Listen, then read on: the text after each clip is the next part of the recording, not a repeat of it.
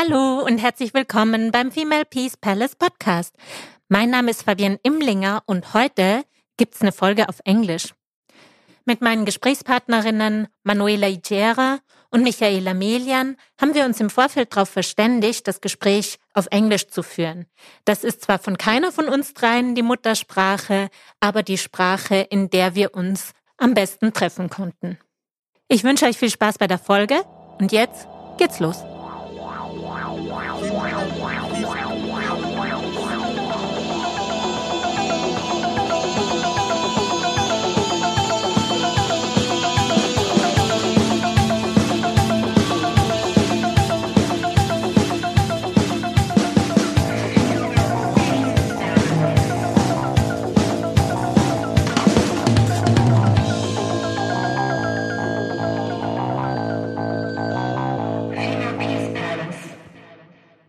Welcome to the podcast Female Peace Palace. My name is Fabienne Imlinger, and I am joined today by two interdisciplinary artists based in Munich.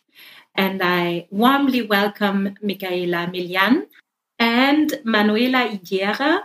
Thank you for both agreeing to having this conversation with me. And I invited Michaela and Manuela to the podcast because both of them created memorials or counter monuments here in Munich, and their respective works situate themselves in an ongoing conversation and one could also say confrontation about memory culture and monuments.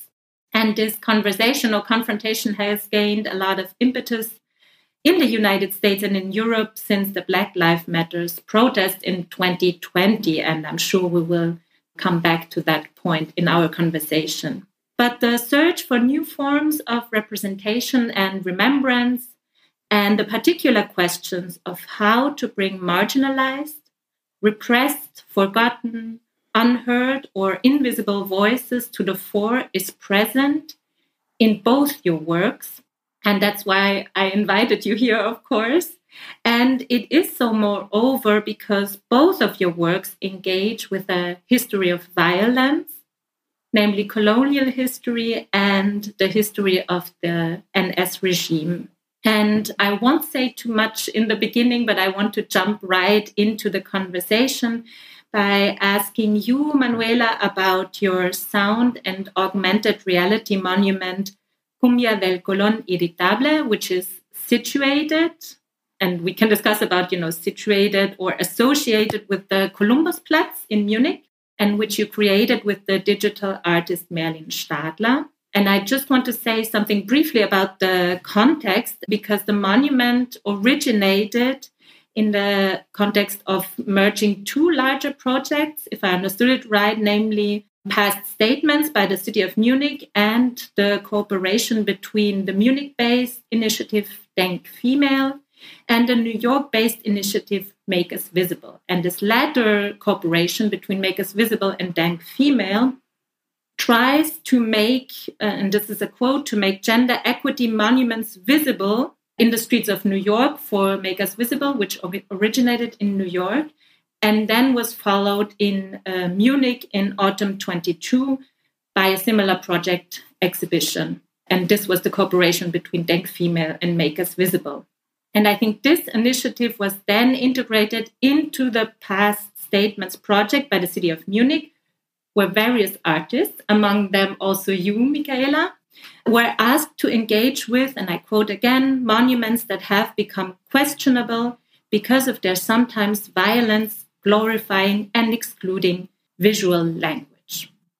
And the reason why I am mentioning it particularly the Make Us Visible Denk Female initiative, is because it seems very interesting to me, Manuela, that you did precisely not create a statue commemorating or introducing a female or non binary figure on the visual level, as many other artists did that created monuments in the context of that initiative. But what we see in Cumbia del Colón Irritable is a seated figure of Columbus sprayed with red paint. And I am assuming, please correct me. I am assuming it is the statue found in Belgravia Square in London that was sprayed in October 2021. So we see this uh, Columbus statue and sitting in front of a pico, a sound system particular to the Caribbean coastal region of Colombia. So this is what we see. And then there is a sound added or music added, which I assume is the cumbia, and various uh, female voices that are introduced in the course of the song. And on the visual level, the statue explodes during the going on of the song, suggesting, I think, correct me again if you intended something else, suggesting, you know, that the music kind of is exploding or the voices are exploding the statue. So my question to you would be, you know, why did you choose this approach? And what was your artistic process behind developing this particular kind of monument? Yeah, so this work in particularly um, has several layers of content or symbolism. So the first one is like the fact that the monument is exploding and it's toppling in a way, well, clearly exploding. And it's inspired by the topplings that uh, the Misak community in Colombia made at the end of 2020 and beginning 2021. The Misak community uh, from the Cauca region, they are a highly organized uh, indigenous community. And they have a very clear political actions. They are super organized politically and, and culturally as well. And they decided to start a series of actions, which I call like the decolonial actions, in which they will topple monuments from Spanish colonizers. They did uh, three, the most important. I mean, the first one started in September 2020, which was uh, the toppling of Sebastián de Belalcázar, which is a, a famous um, Spanish colonizer and then after that, in April 21, they topple um, Gonzalo Jimenez de Quesada, another one. There are like different founders, the founder of Cali, the founder of Popayán, several, let's say, main cities in Colombia. And Gonzalo Jimenez de Quesada, also founder of Bogota. And they created these organized toppling actions as the result of a symbolic trial. So what they did is like they they made a trial to these colonizers and they found them guilty guilty of genocide, guilty of uh, stealing land, guilty of um, abuse, slavery, all that stuff. And what they do is like symbolically, they would bring down the monument to make justice. And one of the most interesting things that I find about these actions is the use of music. So the first thing that happened after the monument is, is torn down is they start playing music. They have their instruments, they have their drums, they have the flutes, and starts, let's say, like a, a party and a celebration of justice of this trial in which they find guilty these, these figures. I mean, it's very delicate because these many of these monuments sometimes have been set in what used to be sacred places from these communities. So uh, let's say the Del Morro del Tulcán is a very sacred summit for this uh, community. And in that particular place, they place this colonizer. And well, that happens as well a lot uh, in Latin America with churches. Uh, you know, they bring these Catholic churches and they put them exactly on the sacred places that used to be the the spiritual place for these communities, which is like a very violent way, no, of of, of imposing um, new beliefs or whatever. So this is like the first the first thing which is inspired on that is like using music to also engage as the body to relate with this injustice or with this just way of trying to make a call to such problematics. And yeah it's also it, was also on the frame um, of this very um, i call it iconoclast movement that happened all over the world during that time. Also in colombia there was like a very intense uh, period of time of protest and manifestation. It was very violent. There was a lot of police violence they don't only some uh, the indigenous topple down these monuments but the general public and the civilians also topple many other in colombia at that time. And they used to use um, of course uh, red paint and many other types of paints and, and so on. And all of these things were also replicated in europe when they brought down also leopold and all those kings and all that stuff. So it was like really let's say like a it was like boiling type of energy happening around those around those monuments. That's one of the layers, and the song is a cumbia song, which is also a traditional rhythm um, in Colombia. And the other layer, it's like the lyrics, which is Pauline Fusban. You also uh, know her. She did the, the voiceover, and we talk about the symptoms and treatments for the colon irritable. The colon irritable is really funny because there are many memes in Colombia about that. Colon and colon are almost the same word, except for a very small accent. And colon is um, colon irritable, this illness, I think in German is Reizdarm or a Reizkolon. They always make memes about the colon irritable with colon.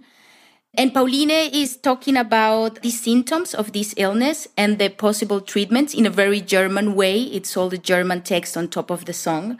And this is like the part in which i think this is like our uh, the colonial indigestion. And maybe sometimes we can find some cures or maybe we will suffer from it from entire life. And that's basically the let's say the layers and the inspirations uh, for these contra monument that is unapologetic on the message of destroying the monument mm-hmm. without any remorse mm-hmm.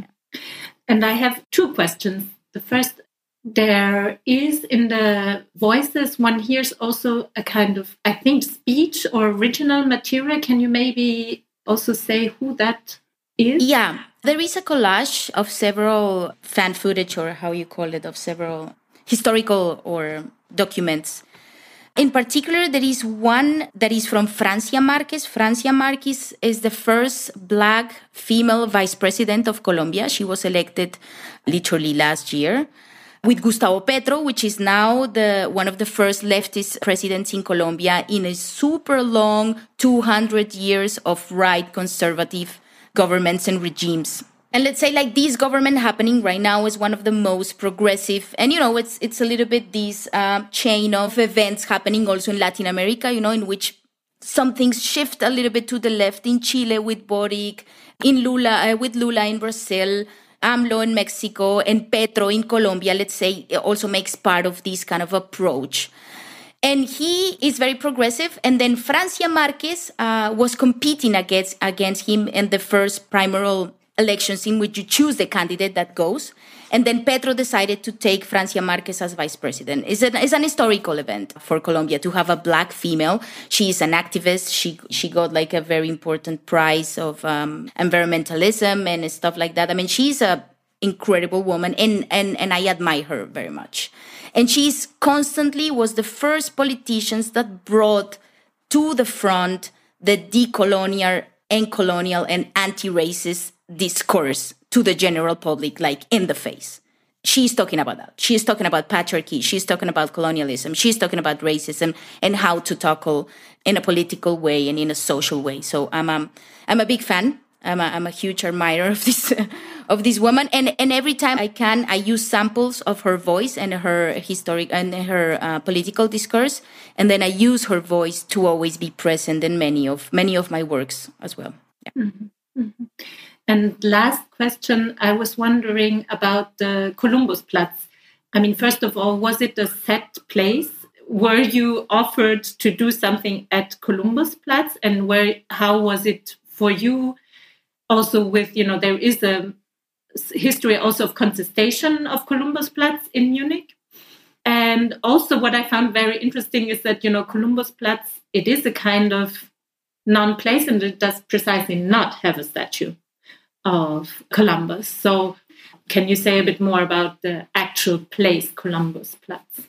Yeah, so in principle, everyone could choose uh, to make a contra monument anywhere, but the first place that I thought was Kolumbusplatz. So I actually asked for this place in particular to create this contra monument. Basically, because it's part of my work and my approach to decolonialism and decolonial feminism, which is like kind of the current that um, inspires or from where I drink to create my my own work. So yeah, the Kolumbusplatz also that was happening in October, close to October, September, and then the 12th of October, it's what they call in Spain El Día del Idioma, so the day of language, and it's the day that Columbus arrived. And that discourse has been radically shifting uh, in the last years, in which they say, no, there's nothing to celebrate. We're not going to celebrate the Día del Idioma. This is the day in which the genocide started. So part of my idea was like to release La Cumbia del Colón Irritable uh, the 12th of October as a response to this uh, particular commemoration, which is, is a racist uh, and genocide commemoration in Spain and obviously in Latin America as well. But it's been trying to change to El Día de los Pueblos, which is the day of the people or, or the peoples in, in general. And let's say that that was my that was my approach to the to the Columbus Monument, which was the one that would relate better to what I do or to what I want to say or to what I know how to say. So that's why it was specifically uh, Columbus, kind of a replicating the dynamics of the Misak, but in the place where I live. Yeah. Mm-hmm. And it's also interesting, last remark, because I don't know if it is the Belgravia statue of Columbus that you are referring to on the visual level, but interestingly enough, that statue was put up in 1992 so relatively late. And the Kolumbusplatz is also relatively late in 1903 only. So it is the Kolumbusplatz in Munich is part of, you know, the whole colonial enterprise at the end of the 19th, beginning of the 20th century, but it's a renewed inscription of colonial history into the public realm. But I want to now ask you, Michaela, because you also made a monument or a counter monument for the past statements initiative, which I found very interesting. In this piece of work, you cover the Neptune fountain in the old botanical garden in Munich that was built during the Nazi era. And you cover this with mesh tarpaulin, so this kind of material also used for construction work. And the foil is printed with an image of a work by the Jewish artist Maria Luiko from 1938 entitled Mourning.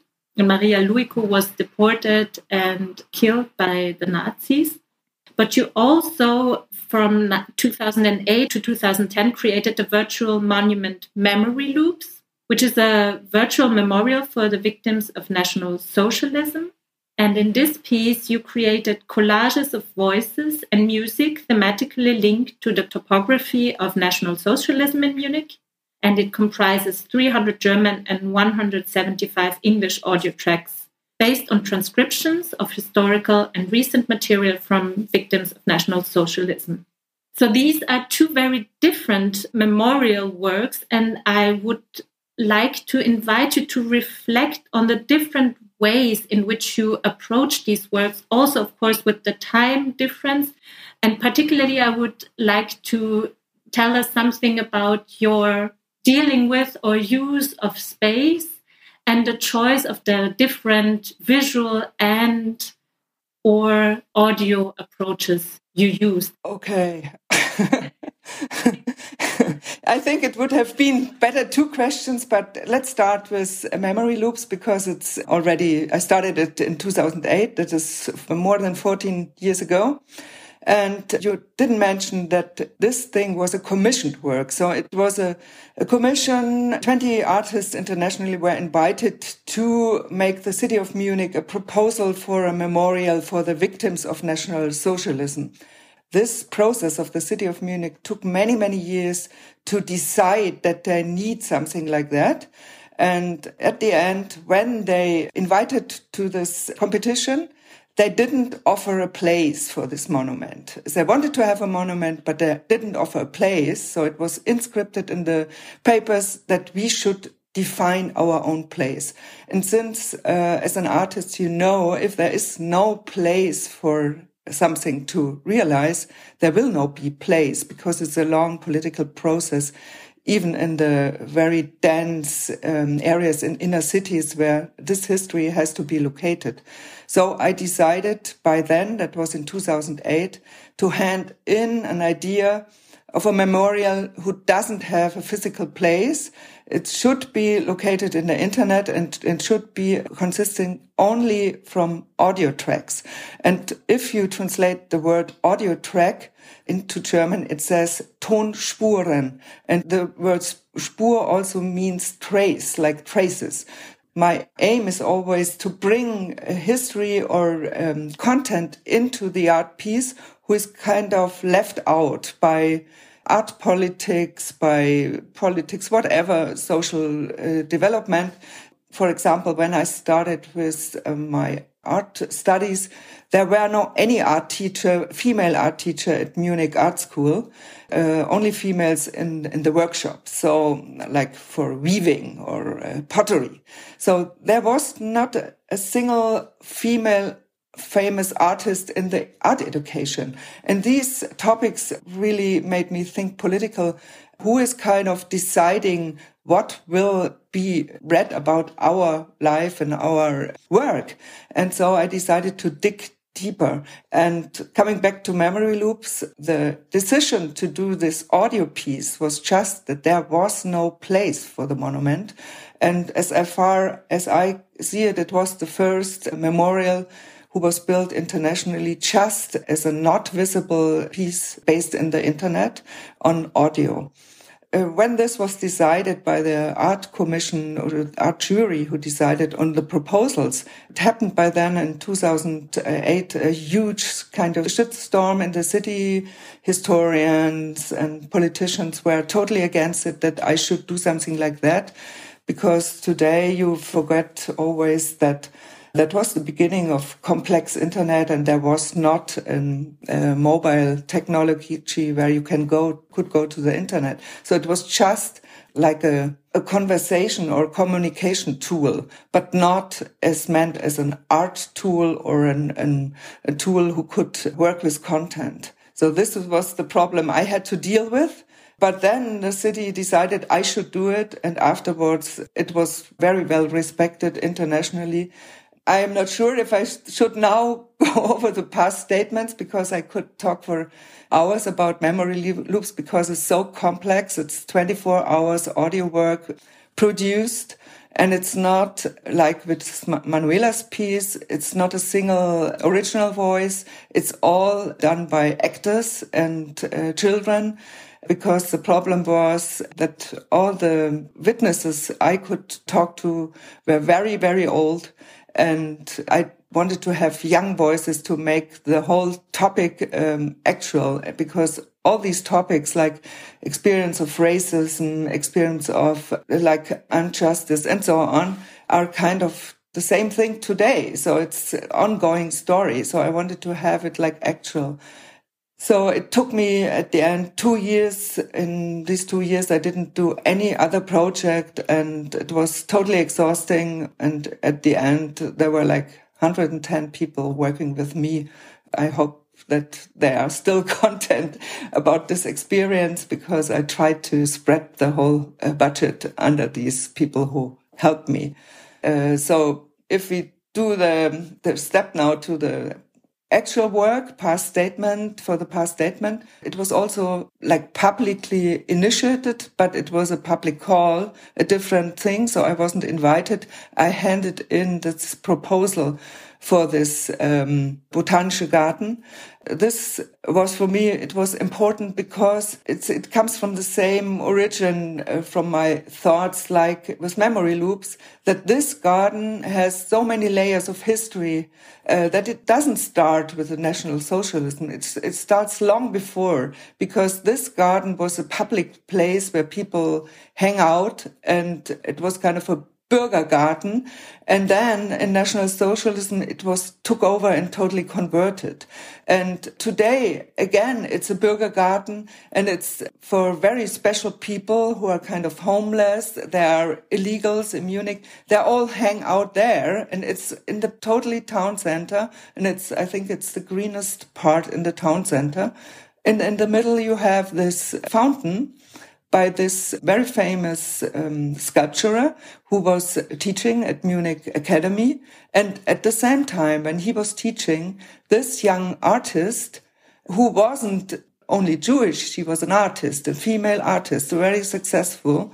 And she was uh, in the committee of the contemporary art scene in, in Munich who um, was deciding on, on exhibitions because there where the fountain is now was before the Munich Glass Palace. And that was the Museum for Contemporary Art, and she was in the committee there and decided who was who could show there.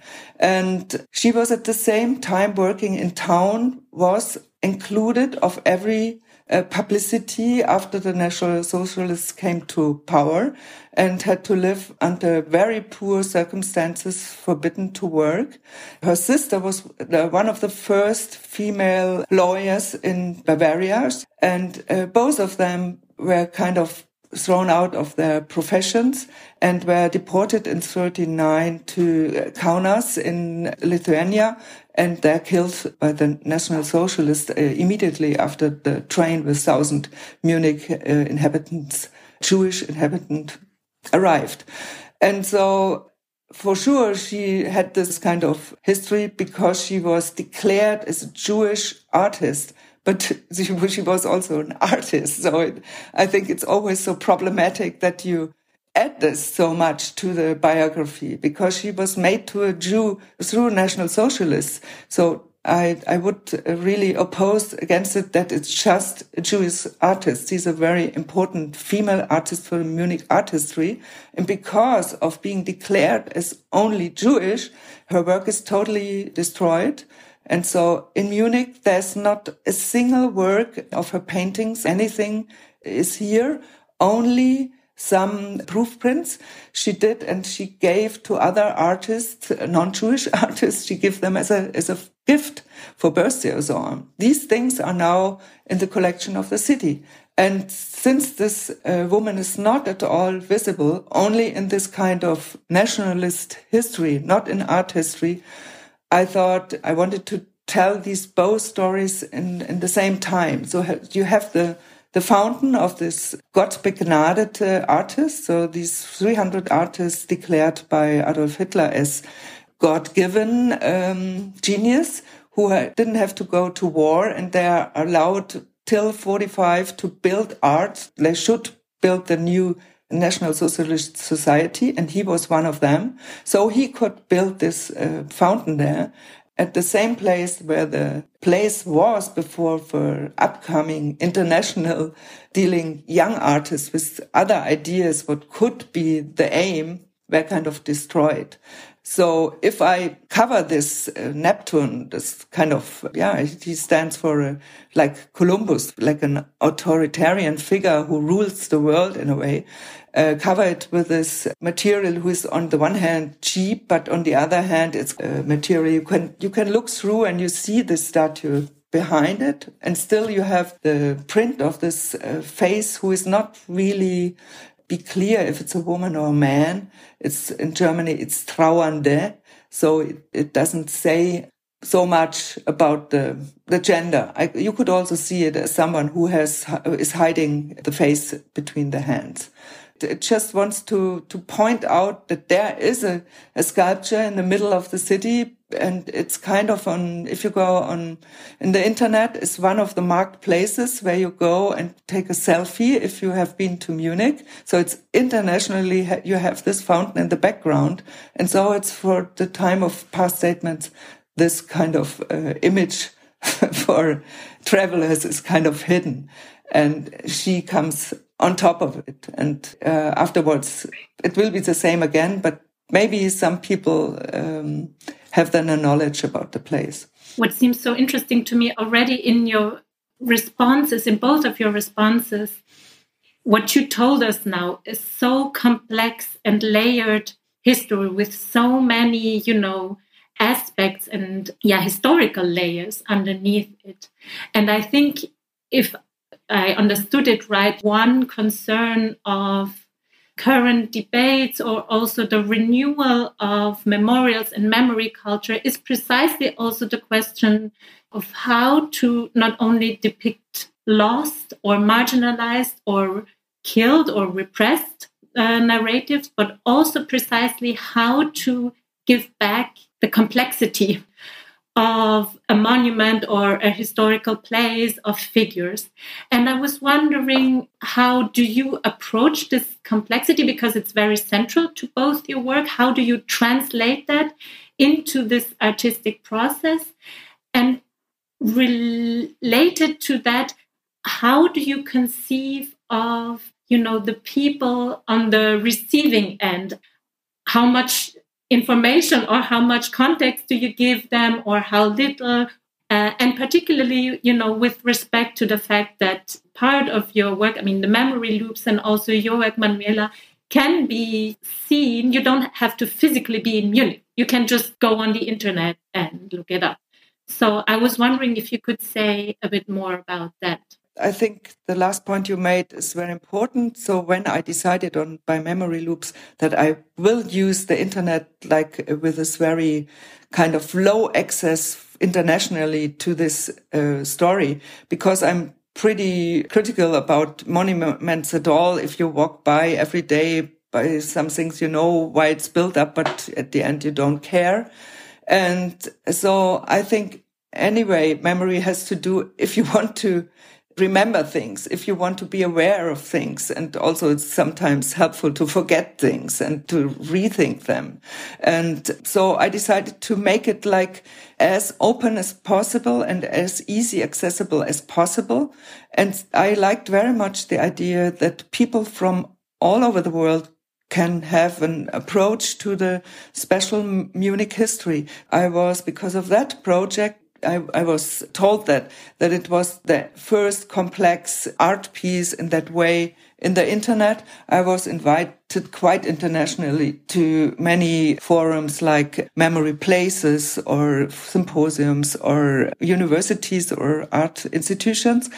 And I thought it was very interesting that there are all over the world you find people who had to leave Europe, you had to leave Germany because of this experience in that time. The stories are pretty similar. And even if you compare it to other kind of horrible stories who happened like in South America or in Asia, if people had to leave countries, if they got kind of racial experience, they could find themselves in these uh, stories. So I thought it was really interesting to find out that people even I don't know, in Taiwan, the university was interested in the piece. And I like that very much because that makes it um, the awareness of you should really think about it, what it means to experience these things. And just to add what I said before, this project doesn't cover only the years between 1933 and 45, as I think this started much before. So it started in the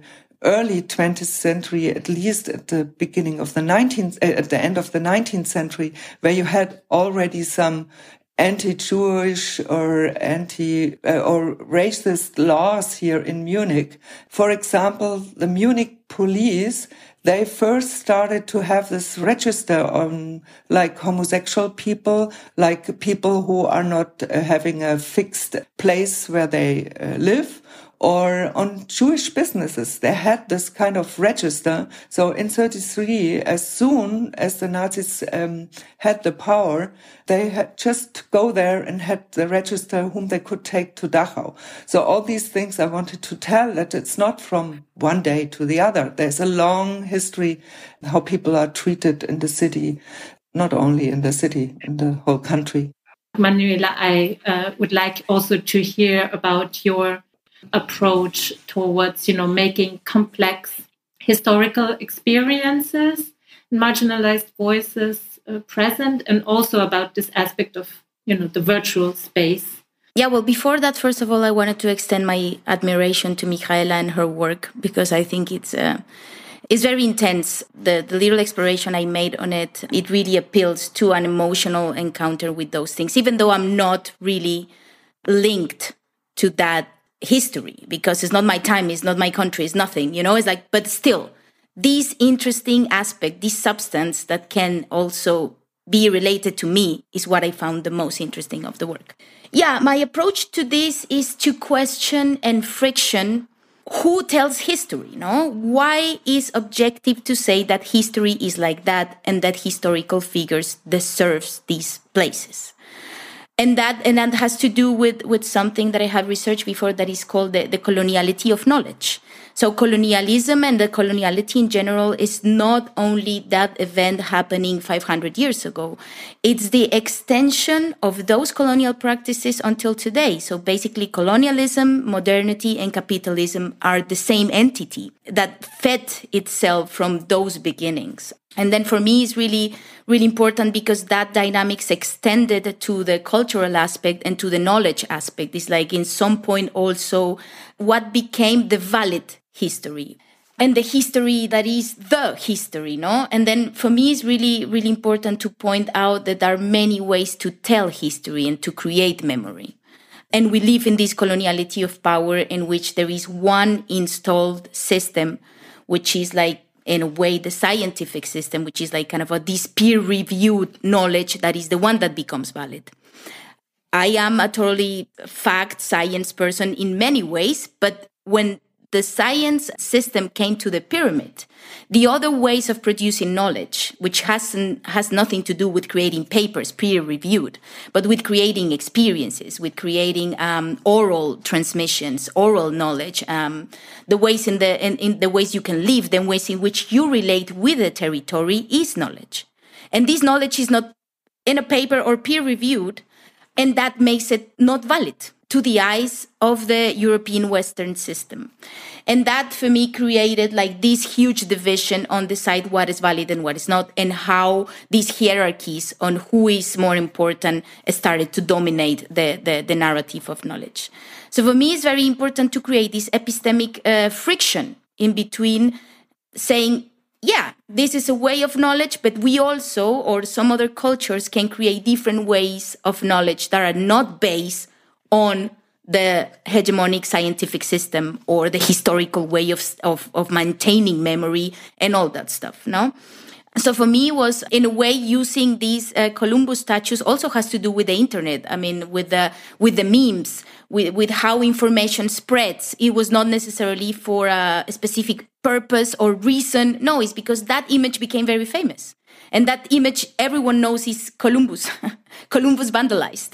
So yeah, that, that is like my approach to this is creating friction with the use of uh, cultural elements that differ from these white Western aesthetics.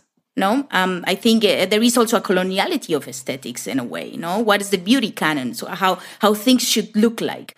And for me, it's very important to bring up these other aesthetics with my Pico, and for example, this um, color sound device, which has a very colorful aesthetics, no, that brings and try to break literally Columbus, or at least create some friction, not create this this question like this also exists, and and and it shouldn't be less than that. It should be more than that. It's just is there and should be able to accompany the ways in we make history or the ways that we create memory because in that in that sense we could have like broader process and more inclusive process of creating memory taking care of history and also acknowledge different points of view.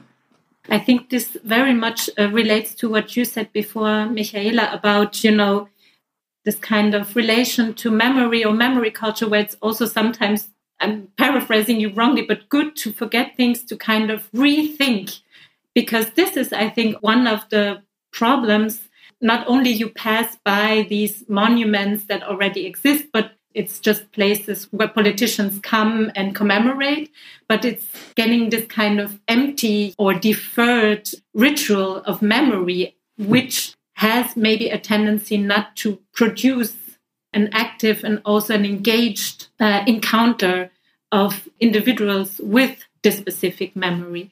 And what seemed interesting also to me, and this is coming back to what you said, Manuela, about creating epistemic friction, because I think, Michaela, what you said before about, you know, memory loops kind of there was a shitstorm like how could you do this in this way? And i also read in, in newspaper articles one of the things that was criticized was that you could you know the way it works you can walk through the city and there is a 0800 number which you can call from your cell phone and then you will hear the memory loop. So one of the headlines was you know gedenken auf anruf. So you know memory upon calling. So I'm going to introduce a word, and maybe it's not the right word, but what was interesting to me was that immediately in this moment where you disrupt this, one of the moments or one of the judgments, it seems to me, that happens for invalidation is the question of appropriateness, which is, of course, a very, very difficult and also ethical question with the representation of a history of violence and also the kind of how can you represent victims or an, a narrative of victims? In some ways, it seems to me that with both your works, this kind of question of is this appropriate? Um, for example, Michaela, I mean, apart from the fact that, you know, this kind of virtual um, aspect was criticized, what was also criticized was that children read uh, out Nazi documents, and that was kind of considered inappropriate. And with uh, your work, Manuela, I maybe I'm you know projecting things, but in a European context, I could imagine this kind of profanization, the Colón irritable, and also the kind of aspect of dancing. Like those are not proper ways to commemorate or to, you know, deal with memory and the history of violence. So I was wondering if you could, you know, say a bit more about that, this question of appropriateness. Yeah, I mean, uh, I really like this uh, moment of, of a book from Frantz Fanon, this uh, Martinican um, black scholar who developed super interesting um, theories and stuff about racism and colonized beings and stuff like that. And he said, like, Okay, so imagine the black person with the foot of the white uh, on the face doing like, mm, mm, mm, you know, and then say, oh, maybe this is a bit wrong. Um, I'm sorry. Are you expecting that the black person is going to get up and give you a hug? Well, no. You know, this friction is necessary because what happened was extremely violent. And, and I'm saying that necessarily we have to react with, with violence, but yes, with friction because sometimes I think that Europeans are always wanting to make consents. And that is possible in homogenic societies when everyone is a little bit alike. But when you have like when you have like very unequal societies in general, consensus is very different. And sometimes what it's more necessary is having conscious friction. I think that it's more inclusive in many ways to develop politics, to develop everything, I think.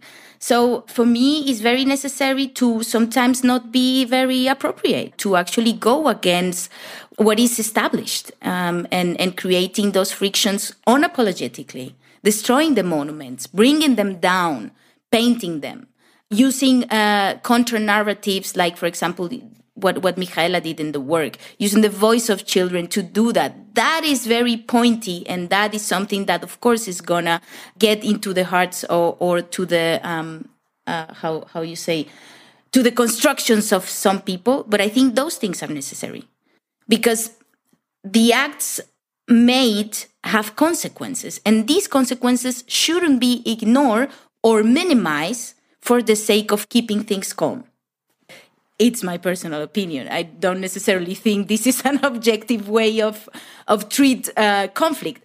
It's the way I I consider um, or makes the most friction, more questions that can help to construct better ways to to build narratives of historical narratives or or, or memory narratives. Um, Thank you, Michaela. I also would uh, say the word friction is the best way to address the whole thing because I have the opinion there's not a single experience you have who's kind of 100% this way or that way.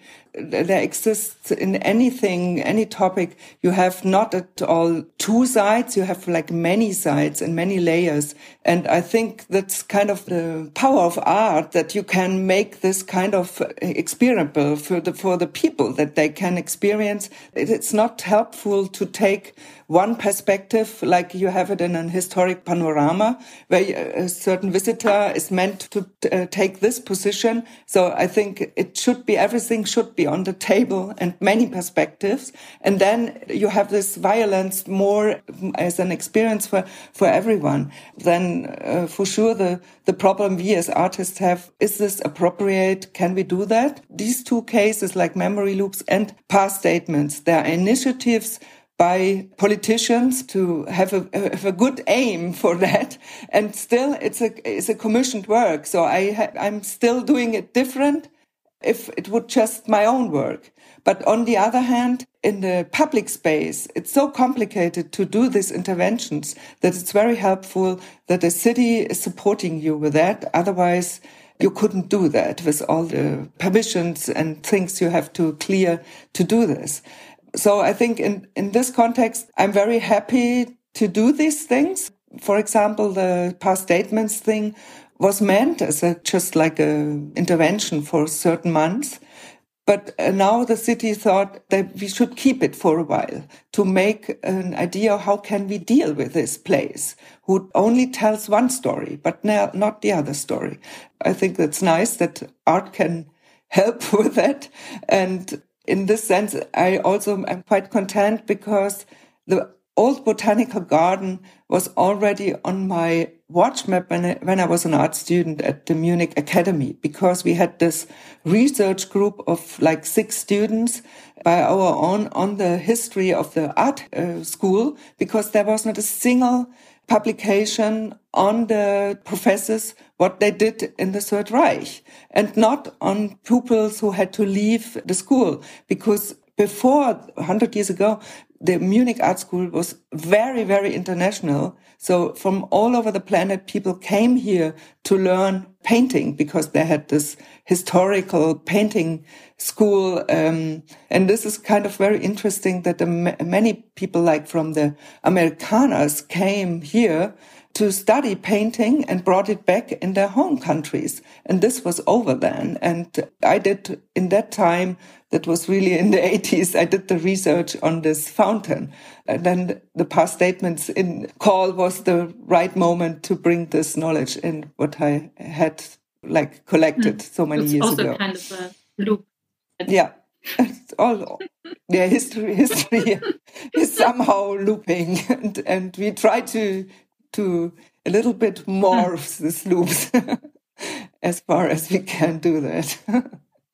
But I think it, as I could see it, it's uh, really nice that we talk here about that. And I'm so glad that in these years I do that now. It changed so much. And this is now such um, an important topic in the center of society. And that makes me really glad because when I did these things like 15 years ago, or even when I started memory loops, it was always, oh, this is kind of political art. How annoying is that? So I think any art is political. It has a role in, like you said before, in capitalism, and it has a role in the social discourse, and it, it represents uh, the society, uh, what is possible in art. So it should be also reflected in the, the work of art in that way. Das war das wunderbare Schlusswort von Michaela Melian. Danke an die beiden nochmal für ihre Perspektiven und ihren Input. Wenn ihr mehr über Female Peace Palace erfahren wollt, dann geht auf die Seite der Kammerspiele oder der Monazensia, abonniert unseren Podcast, tretet mit uns in Kontakt. Wir freuen uns über Rückmeldungen und Anregungen. Und jetzt sage ich bis zum nächsten Mal.